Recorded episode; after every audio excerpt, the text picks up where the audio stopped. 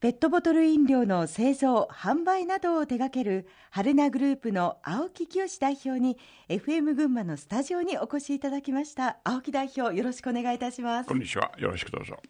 1933年昭和8年生まれの80歳ということなんですけれども、本当にい。やいや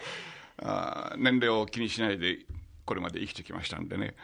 えー、多分そういうことでしょうか今日はさまざまなお話を伺っていきたいと思います。どうぞよろしくお願いいたします、はい、青木代表は春ナビバレッジを62歳で創業したそうですね。それまではどんなお仕事をしていたんですか？商社の仕事をやっておりまして、はい。まあ、いろんな国に行って商品開発をしたり日本の市場のためにですね輸出入をやってきまして、はい、若い頃はどんなことをしたいというふうに思っていらっしゃったんですか？私の父は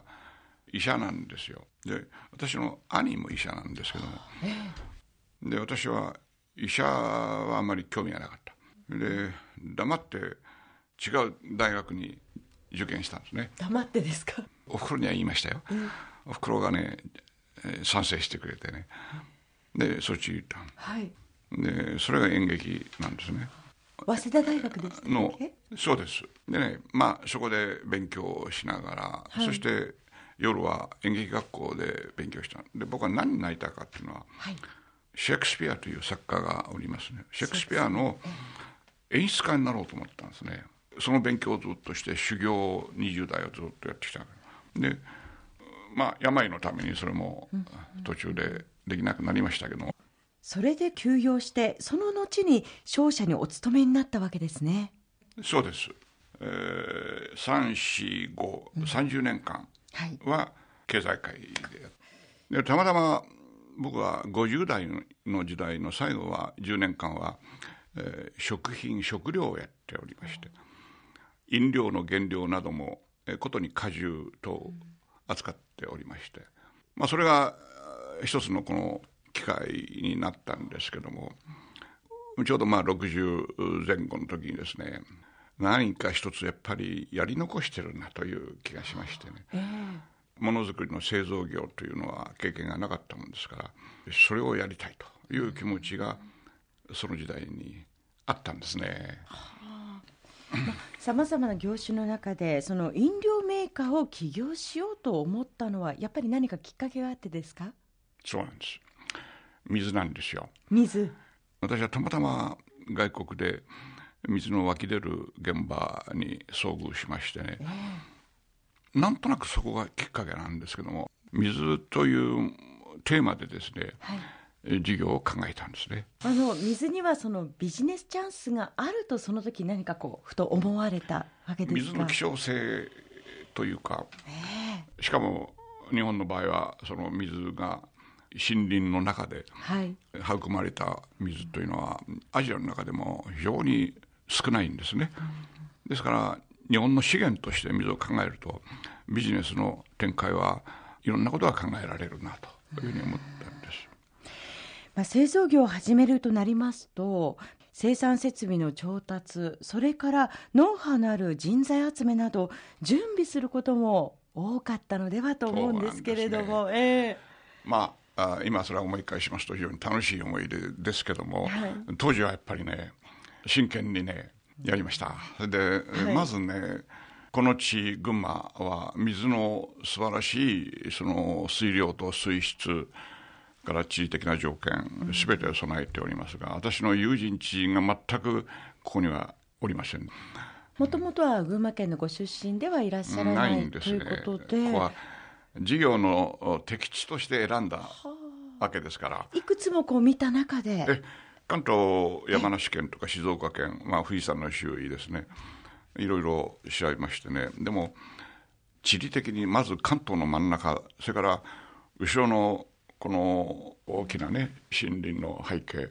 そう考えますとね、はい、水をお客様が想像していただいた時にですねその水を飲みたくなるということもビジネスは非常に必要ですからこの地を選んだんです。でこの地に決めて、まず場所を決めて、うん、その後はやっぱり人脈ですか、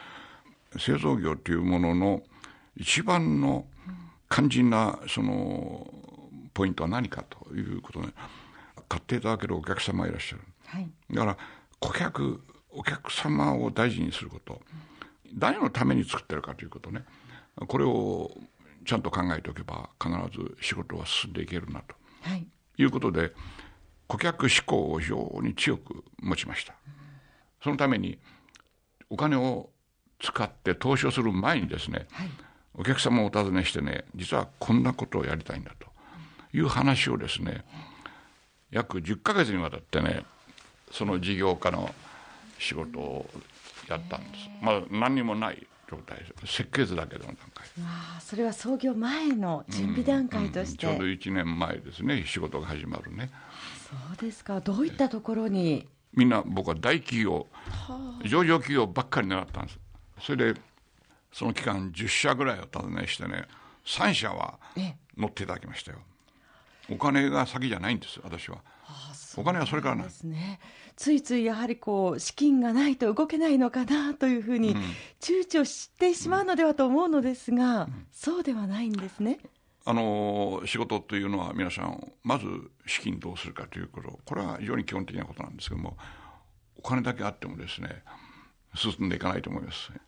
で私はお金もありませんから仕事がやっと目に見えるもんであれば多分融資も投資も、えー、動いていくんではないかなとこういうふうに考えまして。それからこの地元の銀行ご紹介いただいてねでこそお話しして、えー、その時はもう潜在的な顧客が名前が一応そこにありますんで、うん、事業計画の中にその会社の名前も入れさせていただいて、えー、どのようにそれが動いていくかでどどの時期にお金が必要なのかその投資したものはどういう時間の中で回収されてくるのか、はい、こういったことをですね大体10年ぐらいのスパンで作りましたから。はいあの創業した当初というのは1996年ですがこの時はバブル経済が崩壊した後ということで景気も厳しいですしご苦労が多かったのではないかと思いますが悪い時代だったからこそね私は仕事がね、えー、やりやすかった。そういうものですか、うん、なぜかというと、はい、失敗をしたくないという気持ちもありました。そこでやっぱり真剣に考えますよ、そして真剣に交渉をします、はい、一方社会は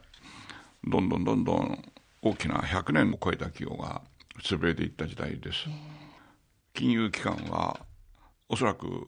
大変な状況でですねその時代を迎えておられたと思うしかしお金がやっぱり動かして使っていかれるのが金融機関であるわけですから。私はやっぱりねその時代の中で一番大事なのはどういう確信を持って授業をやっていくのかというところがですね多分一番大事だろうというふうに思いましたんで、飲料はこの成長がどういう道をたどっていくのか、ことにペットボトルという今やまあペットボトルは非常に、えー、広くなってますがその頃容器率の20%でしかなかった。缶が60%だった、えー、そういう時代。でも私はペットを選んだ。ペットのこの10年間これからどうなるかということ。私はペットと缶がひっくり返るだろうと。ペットが間違いなく成長していくと、それはどうしてそう思われたんですか？それはね中身が見えてるね容器というもののね強みですよその頃まだ本当の意味でペットは一般的になってなかった。大型の2リッターしかなかった。そうですよね。大きい小型がなかったええ、私は小型はねヨーロッパから入ってきてるね。エビアンその他の水が日本で売られておりましたが日本はまだリサイクルの問題でねスタートしてなかった。その小さいサイズがスタートしていなかったということそこでね将来は間違いなくその小型のねペットも日本の中で、えー、出てくる時代が来ると、そこで缶の時代は終わってペットの時代が来ると、僕はそう確信したんですよ、だからペットだけの96年に創業の時は投資をしました。まさに先見の目をお持ちになって説得をしていったということですがところで改めましてその60代で、まあ、起業したということこの年齢については青木代表はどうお考えですか？全然関係ない。僕にはその意識もなければ、ええ、うんそれまでやってきたことをですね延長してれば60というのは大変な意味があったと重みもあったと思う。あるいは周りから見ると安心感もあったと思う。私にしてみますと経験してないことをやろうとしてるんですから、うん、60だろうが50だろう関係ないんです。年齢は関係ない。関係ない。ただやりたいという意欲とそれから体力ですね、おかげさまで体力だけはねうん多分10年ぐらいは若かったんだと思いますね。だから多少苦労してもねへこたれないという自信があった。ただそれだけですよ。経験もないのにねよくやったなと言われるといや経験がないから面白いんですよということはいつも申し上げておりますけどね、そうした思いの中で創業した春名ビバレッジが実際に稼働し始めた時ってどんなお気持ちでした？いやー嬉しかったですよそれは。それはねでもね失敗もしましたよ。ただね大きな失敗をしないかったその理由はね、はい、僕は製造業の経験がないから非常に慎重になおかついろんな部門の専門家をですね、はい、お呼びしてそしてスクラムを組んでいただいたんですよ。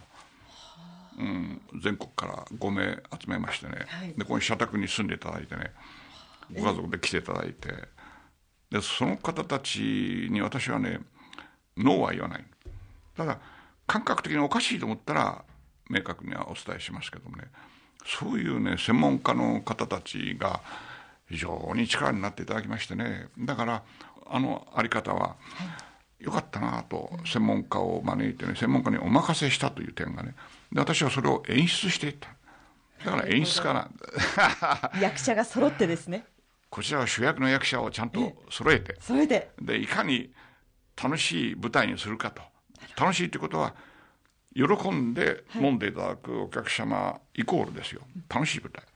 いう考え方で僕は演劇的な経営というような言い方をしてですね皆さんに主役だから舞台の上に立ってお客様を喜ばせてくださいと。まあそういう経営で始まりました。ではこの後の成長過程についても引き続き伺っていきたいと思いますがその前に青木代表の思い出の曲をここで一曲お願いしたいと思います。はい、選んでいただいた曲が「思い出のサンフランシスコ」という歌を選ばせていただきました。これは私の次男がちょうど中学3年で、えー、サンフランシスコに留学をしまして高校でその時私はちょうどたまたま、まあ、アメリカで仕事をしておりましたんで、はい、サンフランシスコにたびたび足を運んでですねおい日本に帰るなよと、うん、そう言いながら歌を聴くところにたまたま連れて行ったそこでそのやってたんですよ。その思い出が非常に強くて。その男は今春波バレッジの外国部門の担当の責任者におりますけどね、えー、その歌が非常に好きになってまあ時々酒を飲むと歌うというぐらいのえー、あれがありましてね。それではまさに本当にサンフランシスコで聴いたこの曲ということになるんですね、はいお届けいたしましょう。今日は小野梨沙のナンバーでお聴きいただきます。思い出のサンフランシスコ。